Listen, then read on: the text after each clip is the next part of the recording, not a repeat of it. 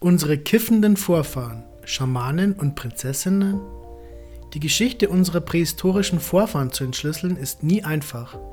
In den Epochen vor der Schriftlichkeit sind es nur Überreste und Zufallsfunde, die einen Blick in die Vorzeit erlauben.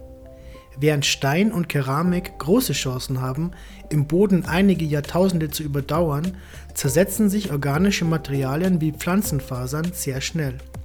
Eiszeit, geologische Umwälzungen und Zersetzungsprozesse machen es uns schwer nachzuweisen, ab wann Hanf breite Verwendung fand.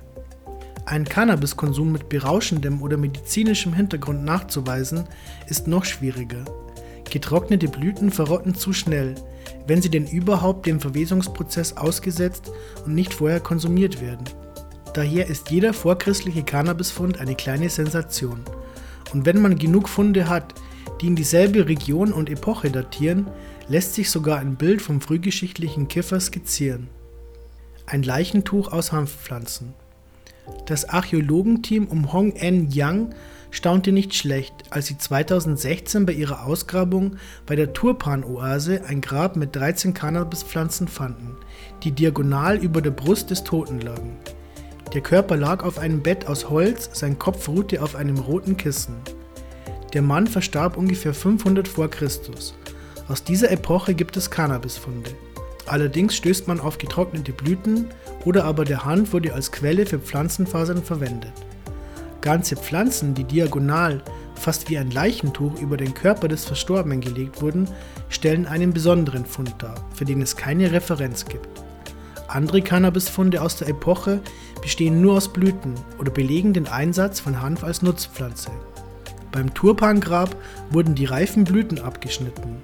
Einzelne Zweige tragen noch unreife Blüten. Da sich die Hanfstängel der Körperform des Toten angepasst haben, muss man davon ausgehen, dass frisch geerntete Pflanzen zum Einsatz kamen. Dies wiederum legt folgende Schlüsse nahe. Die Beerdigung fand im Spätsommer statt.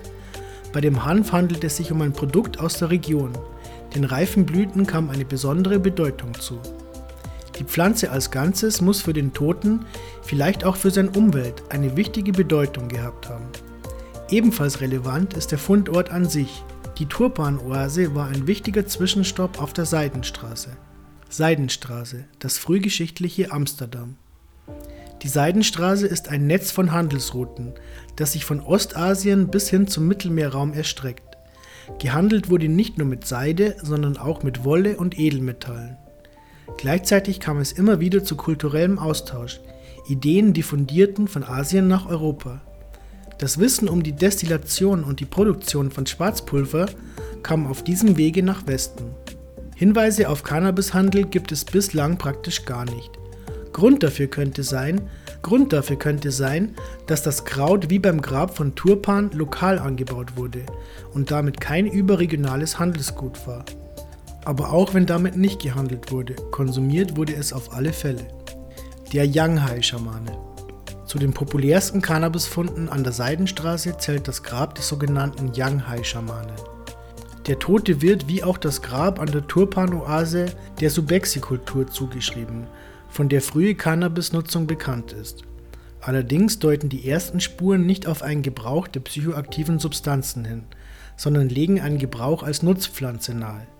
Keramik aus der Subexi-Kultur ist häufig mit Hanfkordeln verziert. Das impliziert, dass Hanf so breit die Verwendung fand, dass man Material für Dekorationszwecke übrig hatte. Damit präsentiert sich die Subexi-Kultur als fortschrittlich, denn nur sozial durchstrukturierte, wohlhabende Kulturen haben so viel Materialüberschuss, den sie für gestalterische Zwecke verwenden. Während angesichts hanfverzierter Tontöpfe und Hanftextilien noch nicht von Cannabiskonsum gesprochen werden kann, drängt sich diese Theorie angesichts der Fundlage im Grab des Yanghai-Schamanen richtiggehend auf. Neben dem Toten befand sich ein Gefäß mit Cannabisblüten. Die Blüten waren allesamt weiblich und zeichneten sich durch einen hohen THC-Wert aus. Daneben fanden die Archäologen Pfeil und Bogen, eine Harfe, diverse Töpfe und persönliche Gegenstände wie Schminkutensilien. All das zusammen führt zu der Annahme, dass es sich bei dem Toten um eine spirituelle Figur gehandelt hat. Ob der Cannabiskonsum religiösen oder medizinischen Zwecken oder doch eher dem persönlichen Vergnügen diente, lässt sich nicht rekonstruieren. Die Prinzessin von Ukok aber auch außerhalb der gängigen Seidenstraße fand die Pflanze Anklang. Hoch im sibirischen Norden fanden Archäologen das Grab einer Frau, die als Prinzessin von Ukok in die Geschichtsbücher eingegangen ist. Das Ukok-Plateau ist Teil der Eurasischen Steppe. Die Region ist kalt und trocken und war lange von Nomadenvölkern besiedelt. Zu einem solchen Nomadenstamm gehörte auch die Prinzessin von Ukok. Sie wird der Passyrik-Kultur zugeordnet, die wiederum eng mit der skythischen Kultur verwandt scheint. Bezüglich der Skythen ist durch den Griechen Herodots belegt, dass sie Cannabis zu Rausch- und Vergnügungszwecken konsumierten. Für die Passyrik-Kultur ist keine solche Beobachtung überliefert. Dennoch liefert der Fund von Ukok wie alle Eismumien einen tiefen Einblick in die zeitgenössische Kultur denn die kalttrockenen Bedingungen führten dazu, dass Körper und Grabbeigaben optimal konserviert wurden. Sogar die Tattoos der Prinzessin sind noch deutlich erkennbar.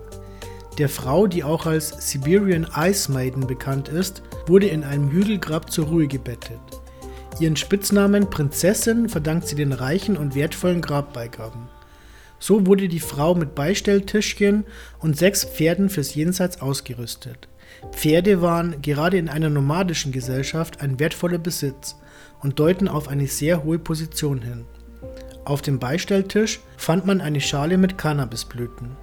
Untersuchungen ergaben, dass die Frau an Brustkrebs erkrankt war und höchstwahrscheinlich im Alter von 25 Jahren daran gestorben ist. Damit ist ein medizinischer Einsatz des Cannabis sehr naheliegend. Man nimmt an, dass sie es zur Linderung von Schmerzen eingesetzt hat. Schlussfolgerungen diese drei Funde zeichnen bezüglich vorchristlicher Cannabisnutzung ein klares Bild. Cannabis war als Konsumgut bekannt. Es wurde für medizinische Zwecke und höchstwahrscheinlich auch in einem kultischen Kontext eingesetzt. Cannabis als Handelsgut ist nicht belegt, was nicht zuletzt daran liegt, dass Hanf praktisch auf der ganzen Welt wächst. Da aber alle drei Gräber Zugang zur Seidenstraße hatten, scheint es naheliegend, dass sie auf diesem Wege eine cannabisaffine Kultur etablierte. Interessant ist, dass alle drei Gräber höher gestellten Personen zugeordnet werden. Damit öffnet sich das Feld für weitere Fragen. Wie chinesische Quellen belegen, war Hanf als Medizin und Rauschmittel bekannt. Zusammen mit dem Fakt, dass die Pflanze fast überall wächst, kann ausgeschlossen werden, dass der Konsum nur höher gestellten Personen erlaubt war. Allerdings könnte es kulturelle Gründe dafür geben, dass man das Kraut nur höher gestellten Personen ins Grab gab. Naheliegend ist auch eine kultische Interpretation. In prähistorischen Kulturen lagen Medizin und Magie nahe beieinander. Vielleicht hatten alle drei Personen eine kultische Funktion in ihrer Gesellschaft und es oblag ihnen, das Cannabis zu verwalten oder zu verabreichen, womit Cannabis als Grabbeigabe einen ähnlichen Stellenwert hat wie persönliche Arbeitsgeräte in Gräbern. Ebenfalls naheliegend ist die Idee, dass die kultische Funktion in der Gesellschaft mit einem vermehrten Konsum einherging. So oder so, frühe Cannabisfunde sind ein interessantes Thema, weil sie Einblick in die Kultur, die soziale Struktur und die Gedankenwelt unserer Vorfahren liefern.